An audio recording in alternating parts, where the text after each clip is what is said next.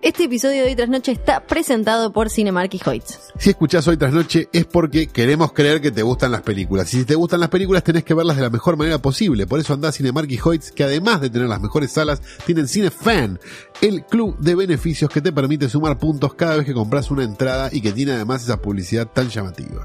Súmate a Cinefan. Eso. Y este Yo, mes, yo. además, Cinefan te trae una sorpresa por el estreno de Deadpool 2. Una tarjeta Cinefan brandeada con la caripela del mismísimo Deadpool. Si ¿Ese ya- es el rojo? Es el rojo y negro, Ah, ese mismo. Me gusta el personaje. Si ya te asociaste a Cinefan y tenés la tarjeta tradicional, podés canjearla por la de Deadpool por solo 300 puntos. Y si todavía no tenés Cinefan, metete en cinemark.com.ar barra cinefan o hoyts.com.ar barra cinefan y sumate. Y además, no te olvides de comprar tu entrada anticipada para ver Deadpool 2 en cinemark.com.ar y hoyts.com.ar.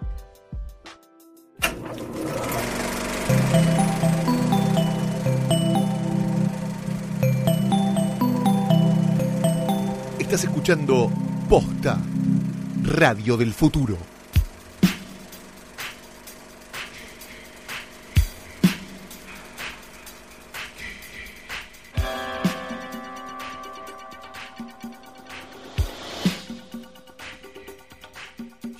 Buenos días, buenas tardes, buenas noches o cuando le estén dando play a esta cosa, este es un nuevo episodio de Hoy Tras Noche, el único podcast de cine de posta.fm, porque a todos los demás nos ocupamos de armarles un escándalo y que tuvieran que renunciar. Mi nombre es Delia Esther Vieira de Calori. Yo soy Fiorella Sargenti, a Luciano le encanta, Luciano Banchero, que Sí. digamos posta.fm. Así que es buenísimo Ah, ¿sí? que lo hayas hecho. Le encanta, es Ah, muy bien, contento. perfecto. Bueno, posta.fm. A partir de ahora siempre posta. Porque es una FM, ¿no? Por eso es Claro, sí, punto sí. FM. Va por ahí. Bien. Eh, como todas las semanas, hoy nos ocuparemos de un estreno eh, que hemos esperado. Hemos esperado. No sé si lo hemos esperado, pero apareció y nos puso contentos porque es un director que tenemos en nuestra más alta estima. A pesar Sí. de que genere cierto este, Pero no malestar. spoilees, no spoilees Estoy diciendo ahora. nada. Puedo estar hablando de yo Joel no traje- Schumacher. Yo no, tra- no traje este escritorio al pedo, por Dios. Es cierto, no trajo este escritorio al pedo por Dios, trajo este escritorio al pedo por Satanás. Este es el escritorio de hoy tras noche donde Ana Banchero de, de Japón nos pone este, una cortina, ¿no? Sí, claro. Este, toda la semana, Flor, con, con su hombría de bien, trae el escritorio cargándolo en su espalda, cada vez este, mejor trabajada la espalda, ya parece Gabriela Sabatini. ¿Viste? Este, donde so- un escritorio eh, gris, hermoso, duro, ¿no? Duro, un poco por momentos con alguna rebarba que te puede llegar a generar Eh. alguna, algún corte y sobre el cual tenemos apoyada la cámara, eh, la foto de, Ma- de Danielito Marcelito Tiner, estoy hecho mierda. La foto de Daniel, por esto me pasa por dormir la siesta, No, viejo. no La foto de Danielito Tiner con la camperita en los hombros y la camarita de televisión, la foto de Rita Hayworth, nuestro no, ahora logo, sabes que viste que cambiamos la foto de Rita Hayward por el dibujo que nos hizo Melina Julieta especialmente para hoy eh, tras noche No lo vi, de. Rita Hayward inspirada en Ay, pero qué hermoso, no lo había visto. Ahora tenemos uno especialmente para nosotros. Me roban a mí en esas cosas. Ajá, ajá, ajá. Te roban a vos nada más, Sí. claro. Está bien, bueno, está bien, listo, no pasa nada. Este, me ofendí. Así que voy a decir que tenemos la foto de. Rita Hayworth, Sí. tenemos nuestro logo bordado Obvio. y tenemos la foto de un hombre nacido en Grand Rapids, Michigan, en el año 1965, llamado Chris Gore.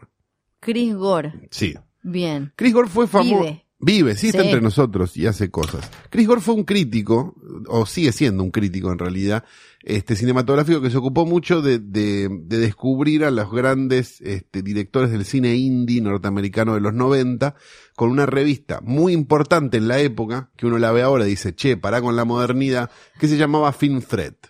Una revista Ah, sí. Bastante interesante. El tipo después fue también, este, se especializó después en videojuegos, cuando dejó de especializarse un poco en películas, y fue uno de los primeros en aparecer en un programa que creo que al día de hoy sigue saliendo, que se llamaba Attack of the Show, que es un programa como un noticiero nerd yankee, que sigue estando al aire, ya no creo que no está más Chris en en el programa, pero fue uno de los primeros. Era un personaje bastante mediático y bastante popular en los años 90 y era como una voz autorizada del indie, digamos, de, de esa época. Una, la Film Threat era una revista que tenía en tapa, no sé, a John Waters, ponele, o a, a Gregaraki, o digo, lo- lo- los nombres, este, Sí. indie famosos de aquel momento. Si no fue famoso por todo esto, este, Chris Gore, sí fue famoso por desatar, sin querer él, ¿Qué hizo? una investigación del FBI sobre películas snuff. No. La historia es así. Sí. Chris Gore empieza a frecuentar a Charlie Sheen. Ok, ya está, listo, ya me enganché. Y en esas cosas de las co- acá hay una doble versión, digamos, una que dice que vio esta película en la casa de Chris Gore y otra que Chris Gore le dio un VHS y le dijo, mira esta película no lo vas a poder creer.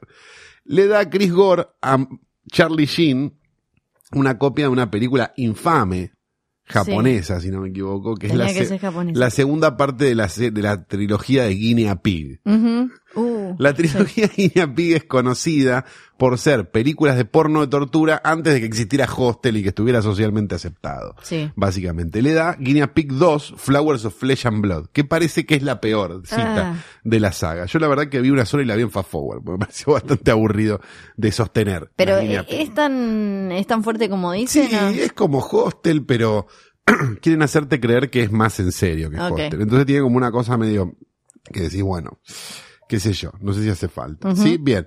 Charlie Sheen, que seguramente estaba duro cuando la vio, No me digas.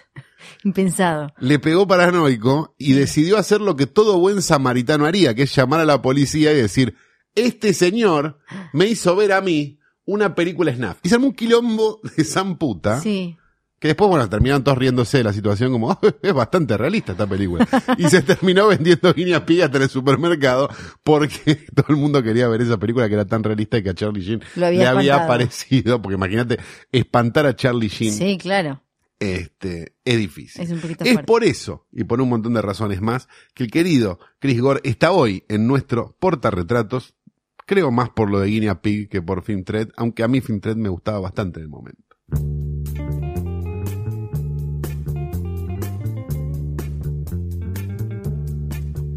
Pero basta de demorar esta larga agonía, desconectemos de una vez Por favor. a Ay, esta película que está, es impresionante, ¿no? Pero se nota que estudiaste con Mosein.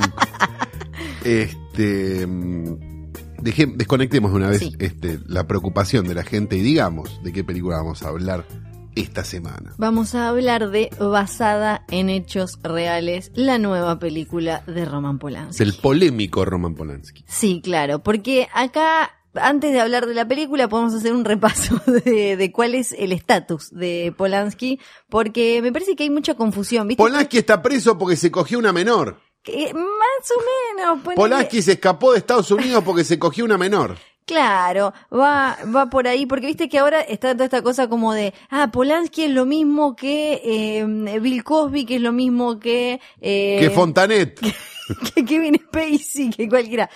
Eh, hoy hace un rato nomás, hace unas horas, si estás escuchando esto ¿Qué en tiempo real, con- sería esta semana. Perdón, ¿qué pasó con Brian Singer? Que era flor de arruinaguacho y al final... No le pudieron probar nada, quedó todo como ¿Y en... está dirigiendo películas? Est- Está hasta criando criatura. Se Ah, fue, se bien. fue de la última, de la X-Men que se está por estrenar, no la, no la dirige él al final y Sí. tuvo un bebé hace poco.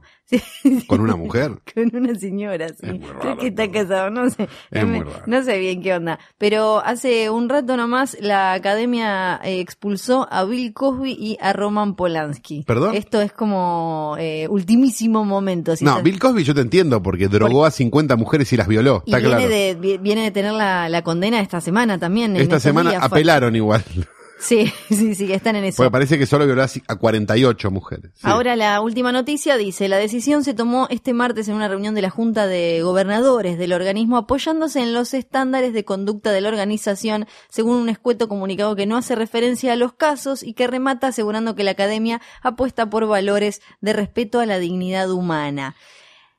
Yo querría volver a ver la entrega de los Oscars del 2004, Sí. donde se le dio el Oscar a Polanski por el pianista, Sí. y donde tengo el recuerdo, el vago recuerdo, de que, 2004, 2005, bueno, no sé, más sí, o menos. más o menos. Donde tengo el vago recuerdo de que, de que todos se paraban a aplaudir.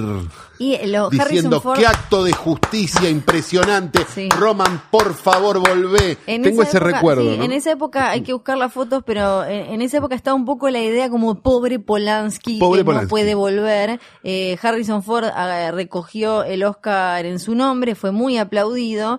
Es, eh, a diferencia de Cosby, por ejemplo, que, como decimos recién, fue declarado culpable por drogar y agredir sexualmente eh, a, a una mujer. Ahora, lo de y por Polanski... usar esos suéteres. Sí, lo de Polanski viene de 1977. Él eh, tuvo, según él admitió después, tuvo sexo con una chica de 13 años, una niña modelo que la madre la llevó a la casa de Jack Nicholson que no estaba para hacer una foto Yo no para- quiero caer en la de la pollerita corta, pero está llevando una piba de 13 años a la casa de Jack Claro, Nicholson. pero pobre la Empecemos piba. ¿viste? Está Sí. la- claro, no, no, pobre la piba, No, está claro. La madre, sí, la madre tendría que estar con Polanski en Europa. Claro. Eh, y era la casa de Jack Nicholson, que él no estaba y le tenía que sacar unas fotos para la revista Vogue. Eh, después, muy eh, al poco tiempo, hacen la denuncia y tenía varios cargos, porque era como drogar, corrupción de menores, tener sexo con una menor y demás. Lo que Polanski tiene en realidad es una admisión de culpabilidad. Claro. Que no es ser culpable, esto es importante. Él decirlo. llegó a declararse culpable a cambio de que la fiscalía retirara los cargos, los cargos más graves, pero eh, ahí ah, hubo toda una novela judicial porque le avisaron como que el juez se estaba haciendo el pillo, diciendo por ahí se la voy a hacer caber a este, le voy a dar un montón de años, entonces él se escapó. Era antes como de un que- Mollarvide, le gustaba más la cámara que el dulce de leche. Parece y cuando que- digo cámara quiero decir. Parece que venía por ahí, entonces cuando le iban a dictar la sentencia, él y sus abogados pensaron que no iba a respetar el acuerdo del juez y se fue para Francia. Desde ahí que anda bollando por el mundo. Esto es importante decirlo, no es que estamos defendiendo a Roman Polanski, No, esto no, no, no. vamos a defender lo que si lo hizo efectivamente no vamos a defender lo que hizo, es un horror. Estamos de acuerdo. Ahora, la verdad es que el sistema judicial de Estados Unidos muchas veces y hay muchos casos de esto hace que vos te declares culpable para exonerarte. Porque hay como un ardid legal donde si vos no te declarás, ino- si vos decís, seguís diciendo, sosteniendo tu inocencia, vos fuiste procesado por algo que, na, na, na, na, vos podés hacerle un juicio al Estado y romperles el culo. Entonces los tipos lo que hacen es, este, quizás no fue la mejor elección de palabras.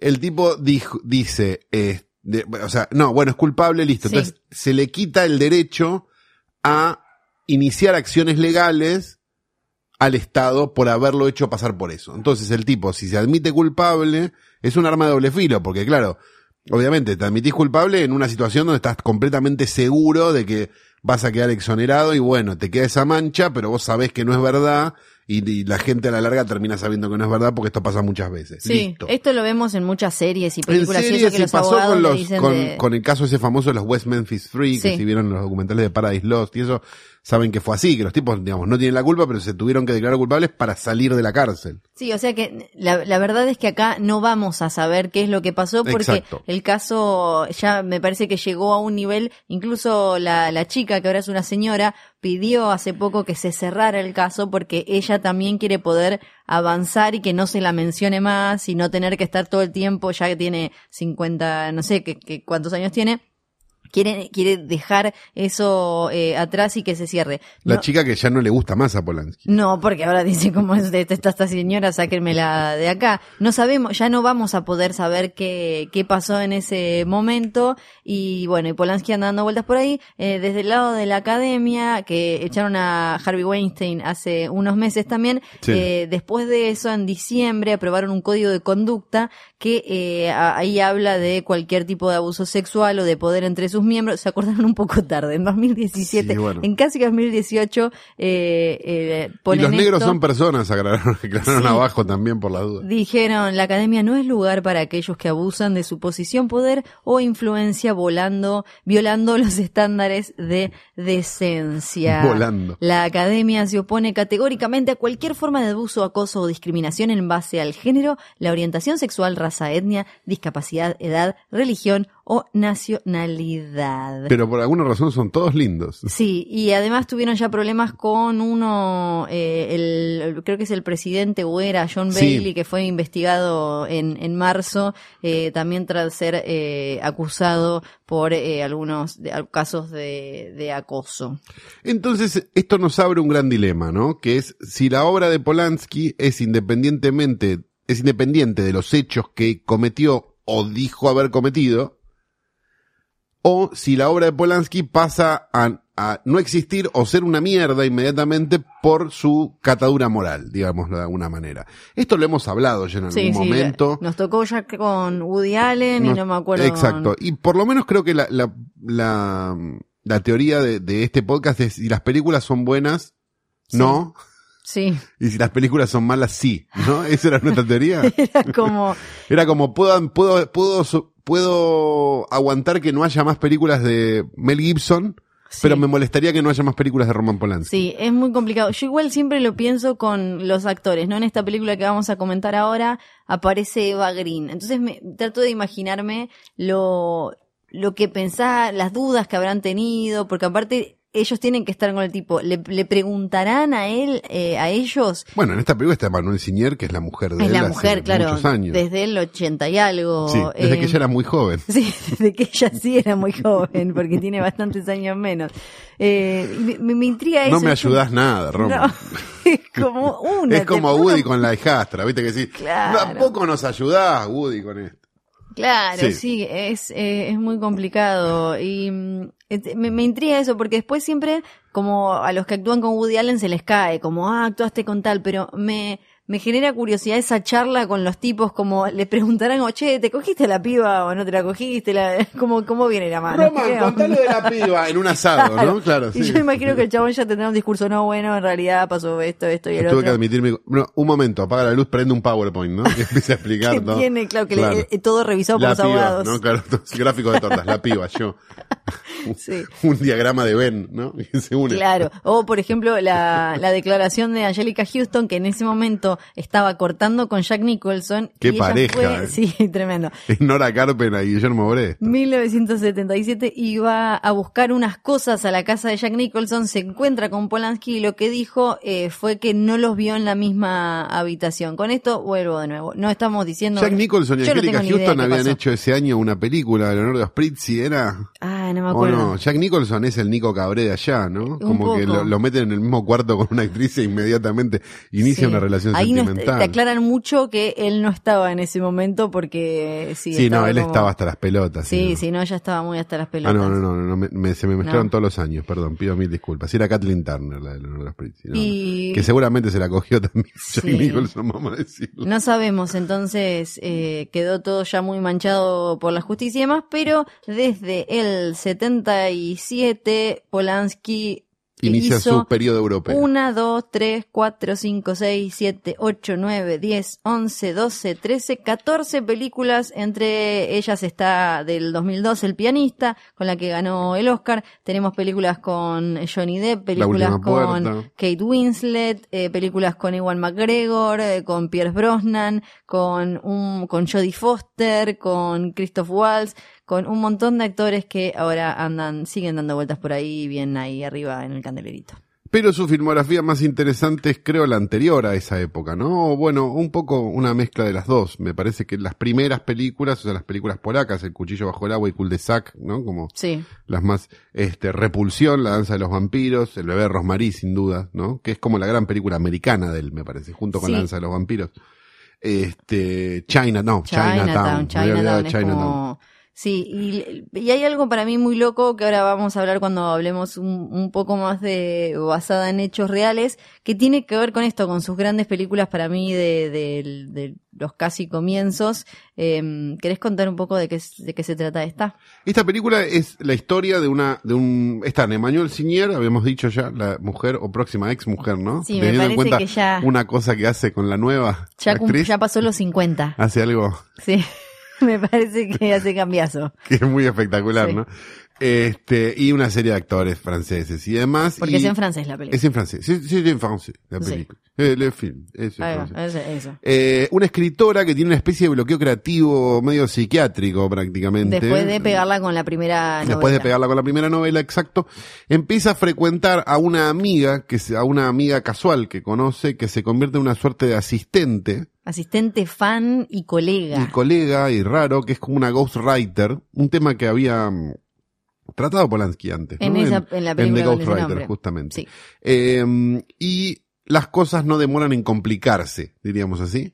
Está perfecto. Bien. Sí. Eh, no sé si lo vamos a hacer el capítulo para que gente que haya ido a ver la película o vamos a hacer el capítulo Yo para digo que sí, con spoilers. Así Bien, que si no, si no la vieron o- y no se quieren spoilear nada, le dan pausa y retoman cuando la hayan visto. Y la película no tarda en convertirse en Mujer soltera busca más Misery dividido Polanski. Sí, ¿No? va por Sería ahí. la fórmula Sí, sí, sí. de esta película que obviamente viste un millón de veces, Sí. porque no es nada que no hayas visto, pero que pasada por el filtro de Polanski le da algo más, me parece. ¿Sabes que A mí, a- en este episodio, a Calu le gustó más que a Flor la película. Ok.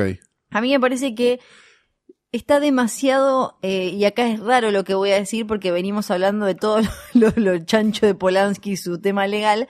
Me parece que está, eh, es un Polanski muy aguachento y soso. Y que ¿Vos decís? esta misma película eh, con la, la cabeza del de hace unos años, que, que lo que le falta a la película es Perversión. perversión y oscuridad. no, no es perversa Luna una- de Hiel, que es una cosa graciosísima y hermosa. Y una cosita un poco más chancha desde el, desde el erotismo. Pero, bueno, Flor, ya estás pidiendo, estás asquerosa. Yo, porno, Flor- porno, Flor porno. quiere ver cómo entra. Bueno, el punto es este. A mí me parece que es absolutamente perversa en el momento en que él la pone a su mujer, Sí, que era divina, es divina, Ajá. Manuel Siñer, ¿no? La, no la maquilla nada. no, le pone ropa así como que está yendo La al viste de campo. jogging, Sí, prácticamente. Le pone otra 20 años más joven sí. al lado. potrísima y toda arreglada 25 todo el años más tiempo. jóvenes, potrísima, arreglada todo el tiempo, y en un momento hace que la más joven se haga pasar por la mujer, Sí. La viste igual Sí. y le tiñe el pelo igual. Y vos me decís que esta no es una película perversa. No, para mí le falta perversión. Yo quiero un poco más de perversión de... Vos me decís, esto no lo pudo soñar ni Sofovich, el nivel de perversión que tú esta el- película. desde ¿De el me meta con todo esto de que es la mujer y qué sé yo, sí, pero me, me parece que lo que le faltó es eso, es un poquito de oscuridad y que vaya un poco más allá con cosas que, que te, te plantea, que te tisea con esto de cierta tensión sexual entre ellas dos y que después no termina, no termina pasando nada. A, a mí me pasó eso, me pasaron dos cosas, en, en- en realidad me pasaron un montón de cosas. A Flor le pasan un montón de cosas, ¿saben? Sí, pero ya, no- ya no, le, no doy para Roman, así que ni me la juego. No, vos para Roma estás para asistente de Roma. Estoy claro, me dice como estoy para ¿Sabés usar el. Word? Te dice Roman. Para ex mujer de Roman. Eh, el, el tema es que por un lado, lo, lo que me pasó es que me pareció que era demasiado predecible. Sí. Ya al, es predecible. al toque te, te das cuenta de para dónde va a ir. Después esto de que estaba medio eh, aguachenta y después no me pareció superadora en ningún nivel de, eh, por un lado, este, estos homenajes hitchcockianos que, que todo el tiempo tira y ni siquiera de sus propias películas. Como que me parece que en el guion están apretujadas un montón de ideas y conceptos que otras películas desarrollaron eh, bien, me- mejor, o por separado o todas juntas. Y no, es como, no, yo me imagino cuando uno va a crear una obra dice como, bueno, esta va, lo que va a sumar, lo que yo quiero aportar a este género o lo que sea, es esto. Sí. Y acá, acá no lo encuentro. No, hace un thriller 2x2, eso está claro. Claro. Me parece que, que tiene eso, y me parece que tiene cosas torpes también de escritura y demás, de, de como, no sé, cosas de, mm, de- no sé, todo lo de los mails y eso es como Sí. todo contado, todo de papo, ¿viste? Sí, como medio que que- toda la parte de la tecnología parece muy hecha por un abuelo. Exacto. Es como cuando abre el- abre- prende la compu y se abre el Word. Exacto, no vi, no vi la, no leí la novela, eh, que creo que es como un bestseller y no sé qué en, en Francia y tal, la verdad que no, no la leí. Este, pero, pero me parece que, que, sí, si bien es una película estándar, Sí. me parece que se nota igual la presencia de Polanski, me parece que se nota un poco esa, como esa perversión, esa cosa como medio, mm, hay algo Sí. de, de- de- de esa incomodidad que tienen las películas de Polanski que para mí eh, hace que una película estándar de Polanski sea el sueño este, más ambicioso de la vida de Soda Waikiki, por ejemplo. ¿no? Yo no, yo no lo veo así. A mí me parece que esta está, es, ya es demasiado, mm, de- de- demasiado promedio, demasiado, eh, voy a decir mediocre, que aún para Polanski, que uno diría, bueno, como lo, una película mediocre de Polanski es mejor que la de un montón de otra gente. Yo no sé si esta ni siquiera se, se destaca por eso. Pienso que... La nueva de Polanski es mediocre y Logan es una buena película. Sí, sí, Ok. te la voy a No, solo para clarificar. esta- me parece que esta es, no vi la, la anterior Venus in Fur, no la vi. Yo la vi, sí la vi, no, no era genial. ¿No? Era muy teatral. Bueno, Era- era, teatral, ¿no? Tiene igual un pedo ahora, eh, Carnage también Carnage era... también era así, era un dios salvaje que se estrenó Sí, acá en Paseo de la Plaza. Se estrenó, tiene acá como eh, un pedo medio, me parece, eh, teatral. Y es baratito. Claro. Esta es una película baratita también. Pero también, pero lo que me pasaba era un chabón que logró, eh, in- in- lo- logró incomodarte y logró jugar con esto de no saber bien si lo que está viendo el espectador es real o no y ir desarmando la mente del protagonista, que es como el punto de vista que, que nos, que nos va llevando a través de la historia, que lo hizo, alguien que lo hizo tan bien en películas como El bebé de Romarí, Sí. como en Repulsión, como en, en, en El inquilino, jugar Sí. con todo esto, ahora me parece que logra como puf, puf, así. Esto Está bien, sí, no, no, no está en el top 10 del año de ninguna manera, pero me parece que, que para lo que se ve en los cines está bastante bien. Ahora vamos a la parte de spoiler. Sí, ya lo Eh, spoileamos toda. ya le spoileamos todo. No sé en qué momento no Pero hay spoileamos. algo que me parece que no es más debatible y no sé si está tan claro. ¿Existe el personaje de Eva Green o se lo inventó ella para vos? No, existe. Para mí se lo inventó ella. Para Estaba mí es el pasteada y flasheó. para mí es el eh, Bruce Willis de ella. En realidad es más el ¿cómo se llama el Tyler Ah, si Durden ese de- era el plan, nunca me di cuenta. Yo eso es lo que pensé desde ¿Por el que la vi. decís? No, porque cuando, desde que, desde que yo adiviné que Bruce Willis estaba muerto en sexto sentido, que es mi único logro adivinando algo en cine, hago, pero está está estupefacto. No, es impresionante. Aparte, una, una anécdota sin forma de comprobar. Sí, de hay que hablar manera. con mamá Flor, pero No, pero mamá Flor va a mentir por va a mentir por mí, así que no importa. Bueno, la cosa es que eh, cuando están estas películas en las que A vos la próxima vez que te pase eso, llama a un Sí. escribano. Obvio, pero ahí tenía 12 años, así No que importa. no, no podía. Estaba en el cine Paqueguaya diciéndole, le dije a mi vieja, Paqueguaya. está muerto. Y mi vieja me, y, a la salida cuando estaba muerto me dice, me spoileaste toda la, no, me no spoileaste, No, no como, se sabe spoileaste, Flor. era, me arruinaste la película, me dice, porque claro, desde que yo le dije, pero inteligente que soy realista. ¿Qué No, soy una estúpida. soy una estúpida. Pero de- a partir de ahí le hago a to- cada vez que el personaje central tiene esta cosa como de mente fracturada y demás, es realidad o no, le hago a todos el test Bruce Willis, que es me fijo si el, per- si el otro personaje que aparece habla con más, eh, interactúa con otra gente o no. Y en realidad Eva Green, si vos lo ves, eh, las veces que parece que interactúa con alguien más, después nunca queda comprobado. Puede ser, entonces. Porque, por ejemplo, en el final, cuando ella aparece, que ella está vestida igual que Eva Green, Sí. arreglada y todo, qué sé yo, nadie le habla a Eva Green. Ella mira para arriba y es como que la ve. Y ahí está. Después, por ejemplo, cuando ella está en el auto, que es la parte como más rara, está en el auto quebrada, eh, el Eva Green vuel- vuelve al auto con los cafés y eso y se va la señora que le dice que nadie había ido a hablar al colegio. ¿Te acordás? Sí, Nadie había ido a hablar al colegio y Eva Green había dicho que había ido. sí. Eh, y cuando ella... No, pero está bien, pero ahí ella está sentada en el asiento del acompañante. sí, claro, pero... Que se va en un auto que sí, no sí, tiene sí, un pero lo, pero lo que yo digo, como todo es- está, si, si la mente de la mina está tan eh, eh, ya desvariada y está tan loca, eh, puede ser alguien más que la haya llevado. Viste que ella empieza como a confundir todo. Entonces es una película brillante. No sé, porque no... Porque si estamos debatiendo esto, es una película brillante. Sí. Lo que digo es, para mí no, y para mí no porque, porque por cosas, tipo, eh, ¿Como cuál? y eso, el auto. Lo del auto. más lejos. Sí, ¿qué más? No, después, este. La pueden haber llevado al auto, Pero claro. a, a la casa. Bueno, puede ser, pero digo, eh, me parece que es, eh, flashó Uber. Iba en un Uber y flashó que. No, iba con el otro viejo o con cualquiera. No, el otro viejo y demás. Me Sí. pareció que era una película tan parecida estructuralmente a Misery. Digo, el Claro, viejo sí, supliendo Al, al sheriff. Tiene hasta como algunos ¿No? planos Y- que parecen como eh, y muy parecidos directo, y demás. Me pareció que ella era real, digamos. En ningún momento pensé que no lo era. Yo flashé que, que podía no ser porque había, hay, hay momentos en los que, eh, o no, por, lo- no sé si no, no lo es, pero sí que trata, que Polanski juega con eso todo el tiempo. Por ejemplo, A mí me dio la sensación de que era todo real y que lo que ella ve al final Sí. es como una pesadilla en Claro. vida, como que sigue con esta carga, no sé qué, a pesar de haber podido no sé qué yo cosa. lo, lo Eh, digo porque, eso.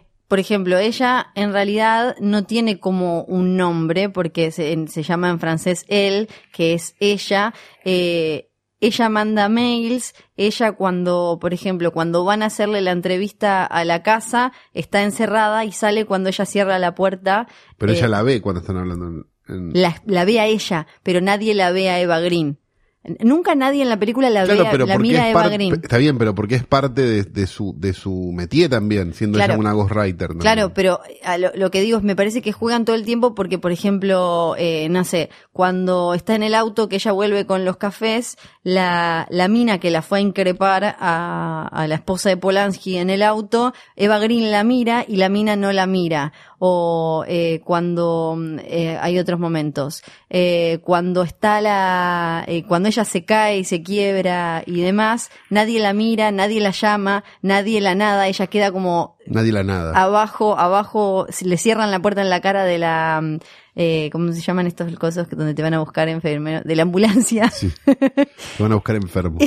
y nadie, y nadie la, nadie le habla, nadie nada. Entonces, para mí, juega la película no solo con esta cosa de que sean que sea muy intensamente ellas, solo ellas dos, eh, sino también con que se confunda todo el tiempo eh, la, la- la identidad de ambas y si es real o no es real. Estamos entonces ante una película mucho más interesante de la que estábamos Puede pensando. ser, pero no sé, quizás, Flor. quizás eh, Una Polanski película que la gente debería ir al cine a ver y debatir esto entre de está muerta o no está muerta. Quizás Polanski escucha este, este podcast este fin de semana y dice como, che, mirá esto que Los estaba... cagué, Giles.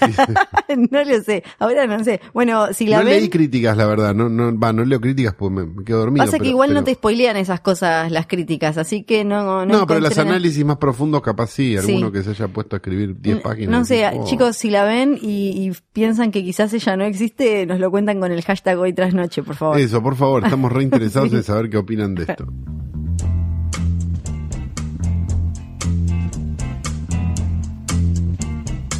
Desde la Tierra, donde hacen 20 grados y la gente flashea verano, sale con bermudas y toma helado por la calle, la segunda fueguina, más tercera fueguina, más famosa del mundo después del de verano del 98, Vanessa Carbone y la única periodista del espectáculo bloqueada por Esteban Bullrich, Fiorella Sargenti. Sí, me estoy aplaudiendo a mí misma. ¡Yay! Bloqueada por Esteban Sí, Bullrich. ¡yay! siempre recomiendo Y que no sabe busquen- por qué. No, porque le dije algo de la cerveza artesanal y ni siquiera lo arrobé. Oh, Pero siempre busca, recomiendo que busquen en YouTube el video Ushuaia Día de Calor o algo así, dice. Sí. Y ahí te muestran cómo una vez que hizo mucho calor, la gente fue a... Mucho calor es 24. No, creo que fue un 28 esa día, Eh. ¿eh? No, creo que ese día, o sí, por ahí, 26, más o menos. Calentamiento global la tenés adentro. Sí, y la gente fue a, a un sector que se llama Playa Larga y llevaron hasta mesas de ping pong. Los perros están en el agua, es como un ¿Playa. Larga? Sí, en Playa Larga. Bien. Bueno,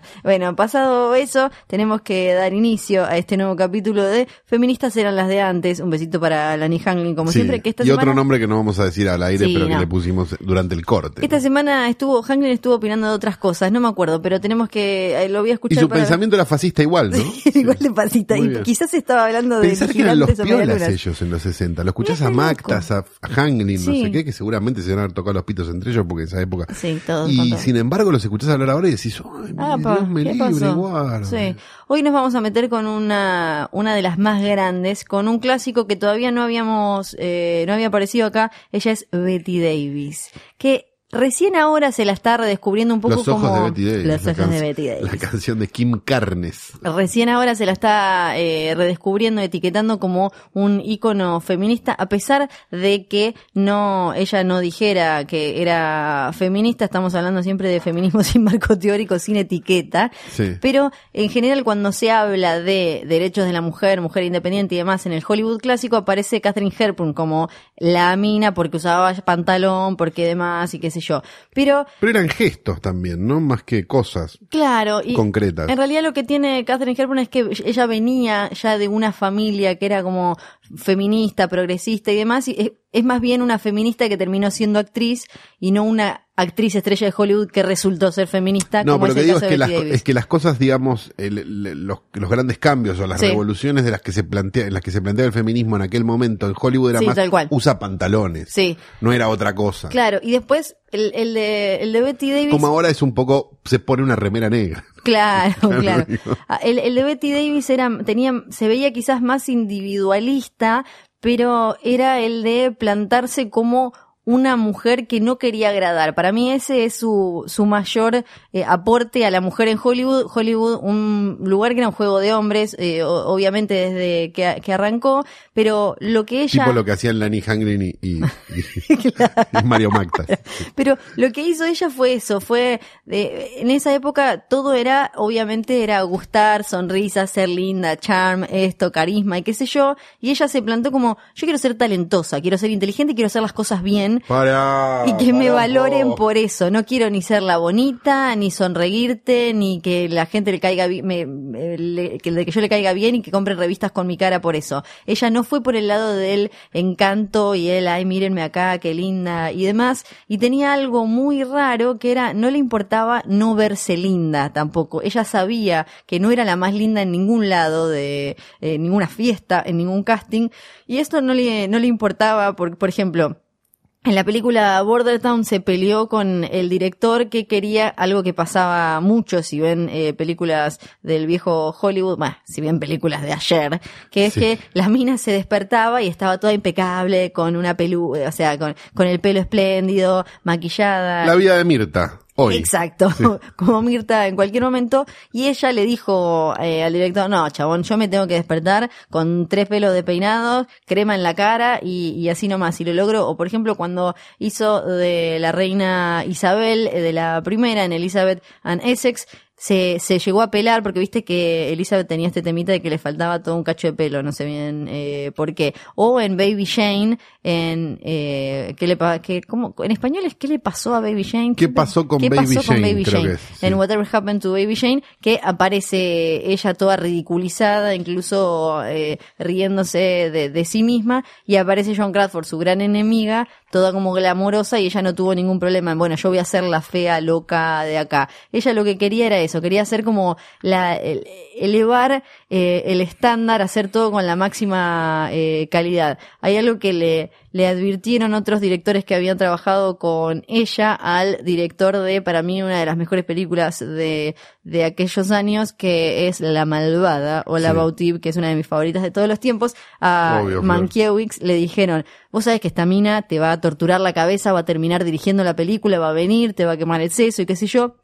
Y es porque estaba esta cosa antes de que eh, la mujer que tenía opiniones en realidad era una especie de eh, demonio enviado a la tierra para eh, torturar hombres y nada más. Ella lo, lo, que, lo que hacía en sus personajes y en su carrera, ella como actriz era todo el tiempo como ir empujando los parámetros de lo que era femenino en esa época, no tanto como Herman que lo hacía como desde cierto encanto y con gestos como los pantalones, sino ella tratando de eh, tomar las riendas y de plantarse y decir yo no solo soy independiente, sino que tengo esta, esta, esta y opinión y puedo ser más inteligente que un hombre y puedo manejarme en los negocios y demás eh, mejor que un hombre. Ya en 1938 se había peleado con eh, su estudio. Después de eso terminó haciendo Jezabel, una película en la que hace de una eh, minita en... Isabel, como dijo Luis Pedro Toni.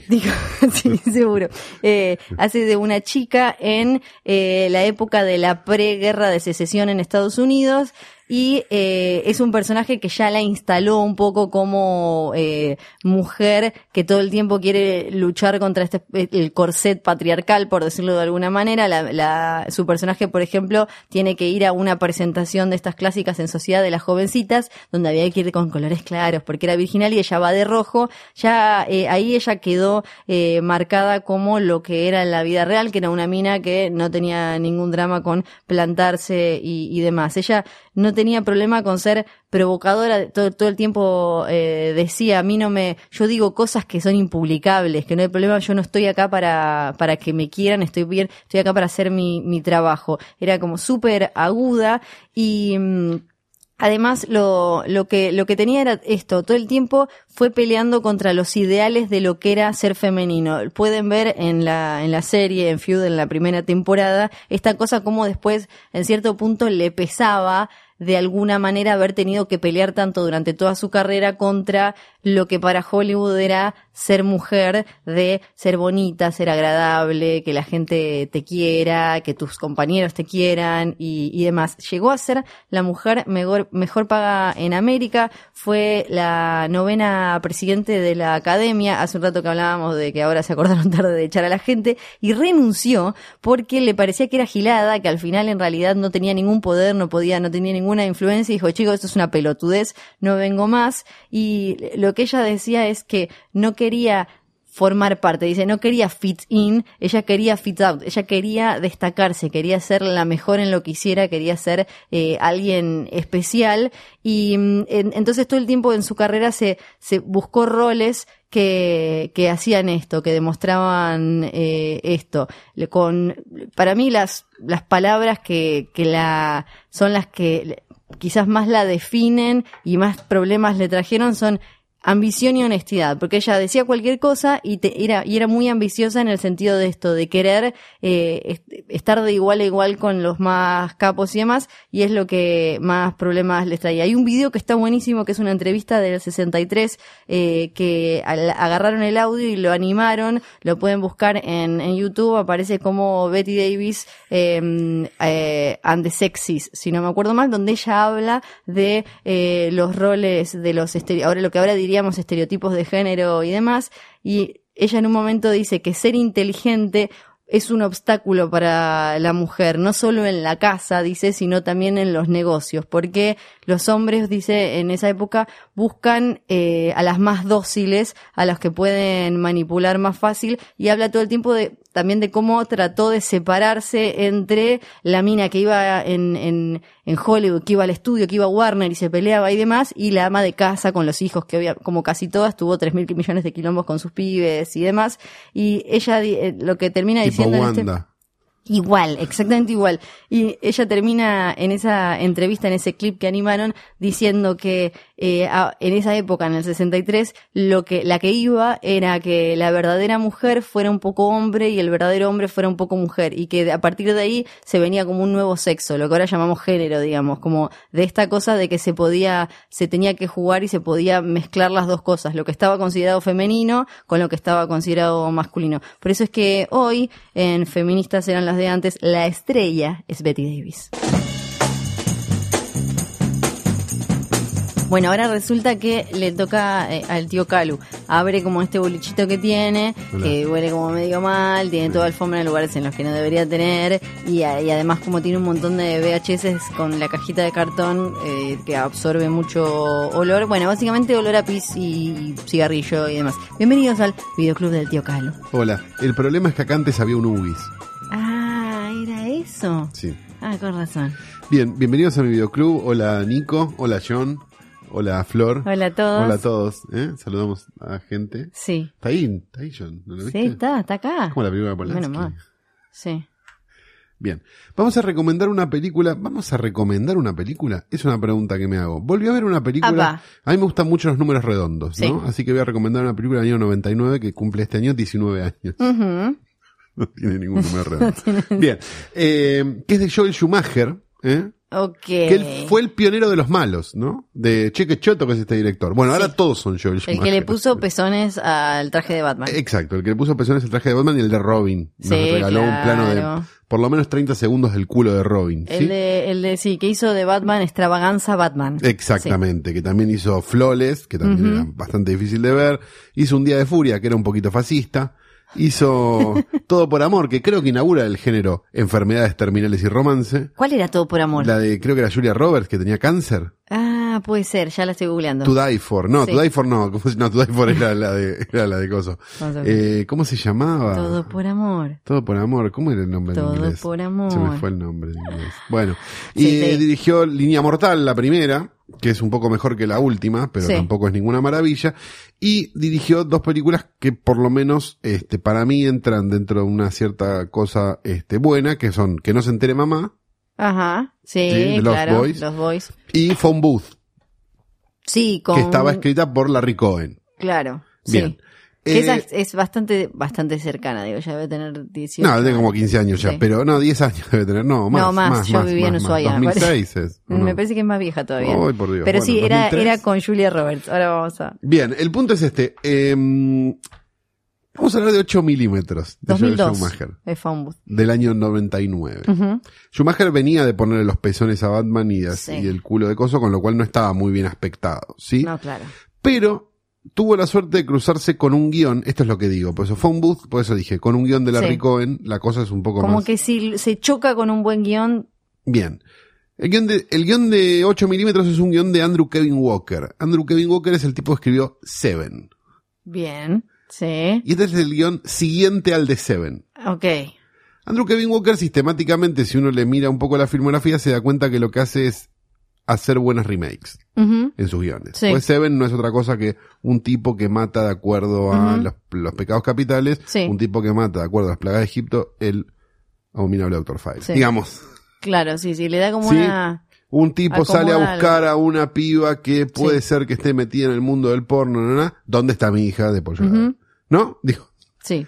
en este caso, actuada con los pies por, por el querido este Nicolas Cage y por Oh, Joaquín Phoenix difícil. haciéndose el raro y demás. Me parece que eh, Andrew Kevin Walker tuvo un enorme quilombo con Joel Schumacher este, después de la película y habló una serie de cosas muy feas de lo que hicieron con su guion. ¿Por qué? Porque si vos ves la película, vos ves que hay una película atrás de la película. Que esto fue lo que me pasó. Yo cuando la vi dije, uh, qué mala que es esta película. Lo sigo sosteniendo, pero hay un par de cosas muy interesantes de la escritura de Walker Sí. que se nota que están todavía y que pudieron brillar a través de ese filtro opaco y moralista que le puso. Ah, perfecto. este, Como que hay un par de perlas en esa bola de caca. Exacto. La película es absolutamente moralista sobre, sobre el porno, sobre el sexo, sobre un montón de cosas y todo es lo mismo.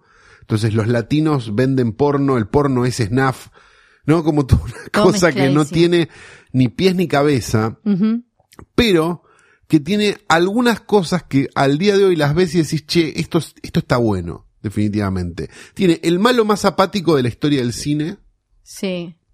¿sí? No sé si te lo acordás. No. Pero es como un gordo cara de nada, que es el asesino, ese machine, Gordo cara de nada. ¿no? Que en un momento le saca la máscara y aparece un gordo oficinista, ¿no? Y, le- y lo mira, lo mira Nicolas Cage y el gordo le dice una cosa brillante que es, ¿y qué esperaba? Eso es brillante. Y después, en el momento de mayor dramatismo de la película, que es cuando, cuando está Nicolas Cage actuando como el orto en la escena de What's in the Box de Seven, pero en esta película. Sí. Sí.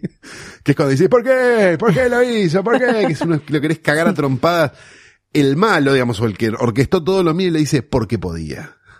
Estoy viendo Que me parece probablemente una de las Sí. mejores justificaciones que para cualquier cosa en la historia del cine. Sí, que aparece en eh, The Strangers, en Los Extraños, que ahora se estrenó la secuela, ahí dicen lo mismo, creo. En la primera creo que dicen eh, porque estaban en casa y en la segunda creo que dicen algo así como por, ¿por qué no hacerlo? Exacto, y hay algo que, es, digo, es Sí. interesante que, que una película no tenga como esa cosa Sí. de, y vamos a un flashback donde lo vemos a él de chico que le roban una pelota y no sé qué. Es de, de las ideas más inquietantes que se pueden meter en una Exacto, película, porque, porque lo más terrible, o sea, el mayor terror que te puede dar algo es una persona, no un monstruo. Porque Un monstruo sabes que no existe, digamos, Sí. o, que, o que mayormente no existe, digamos. Pero una persona Sí. es mucho más terrible. Y una persona, porque podía, hizo esto. Es súper interesante. Estoy Sí. diciendo, vuelvan a ver 8 milímetros y traten de verle a través de toda esa bola de caca que es la película, de la actuación de Nicolas. Cage y del moralismo Sí. de Joel Schumacher que no distingue entre pornografía, snuff, latinos, no sé. Latino ¿no? pornografía. Música árabe también le agregó Sí. porque, por las dudas, este, como para sumarle una etnia más a la cual atacar. Y probablemente se encuentren con esas pequeñas cosas que, o sea, con esa gran película que hubiera sido si no lo hubiera agarrado el choto de Schumacher. que me entré a ver en IMDB qué más estaba haciendo y lo último que dirigió fueron unos episodios de House of Cards. Que está bien, bueno, House of Cards la puede Sí. dirigir Schumacher, no es Sí. un problema. Y su última película es eh, Trespass bajo amenaza con Nicolas Cage y Nicole Kidman y en las en los stills, en eh, las imágenes congeladas de los trailers actúa mal Nicolas Cage. Nicolas Cage es muy- es Mirá un- las imágenes quiere la fotito. No, es como, yo lo quiero cagar a Pa- trompadas tiene- ahí. eh, Nicolas Cage cuando sufre tiene la misma cara de Fantino cuando le dicen algo que no entiende. ¿Viste cómo se queda con la boca abierta?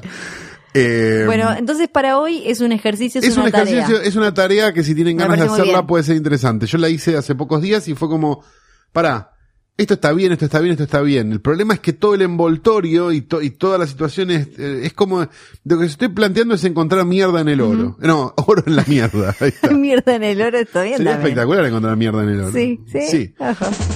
Esto ha sido todo por hoy. Nos encontraremos la semana que viene con más hoy tras noche. Qué felicidad, Flor. Ay, qué alegría, no puedo creer. No sin antes decirles que este programa fue grabado en Radio en Casa, radioencasa.com, John y Nico, Nico y John, dos personas hermosas, llenas de vida, llenas de felicidad y con un montón de proyectos por Todo delante. eso, es sí. lo que dice la gente cuando mueren repentinamente, ¿no? Oh. Ah, tenía toda la vida por delante. Bueno, Sí. ah, Nico, Nico, Nico, ¿estás bien?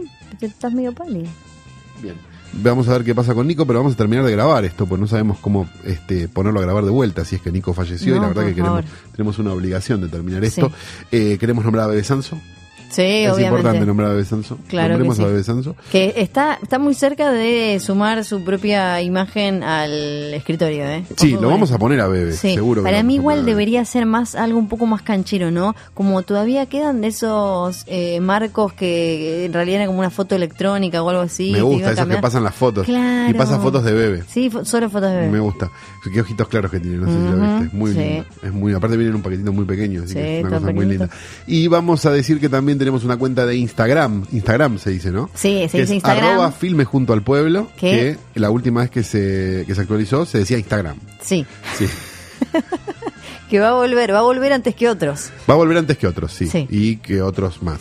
Y vamos a decirle también que ya están puestas en venta las entradas del post offline, están en Ticketek. Ay. Si ustedes se venden en Ticketek, ponen post offline y ya van a ver las primeras Ya entradas estoy en entrando, venta. las estoy viendo ahí. Si no están, si ustedes no las ven, llamen a Ticketek Sí. y pregunten por qué no están en venta Claro. las entradas, Algo qué tongo hay si a mí me dijeron que Sí. ya estaban en venta. Y eso quizás despierte en quien los atiende en Ticketek una duda y las entradas aparezcan. Claro, o en realidad los están eh, cachando. Los es están como- cagando. Si sí. no aparecen las entradas es que los están cagando. Así que vayan a buscar las entradas. Las entradas están. Fin. Dicho todo esto, ¿Nos vamos? nos vamos. Qué bueno. Pues ya no te banco más. Y yo. Chao.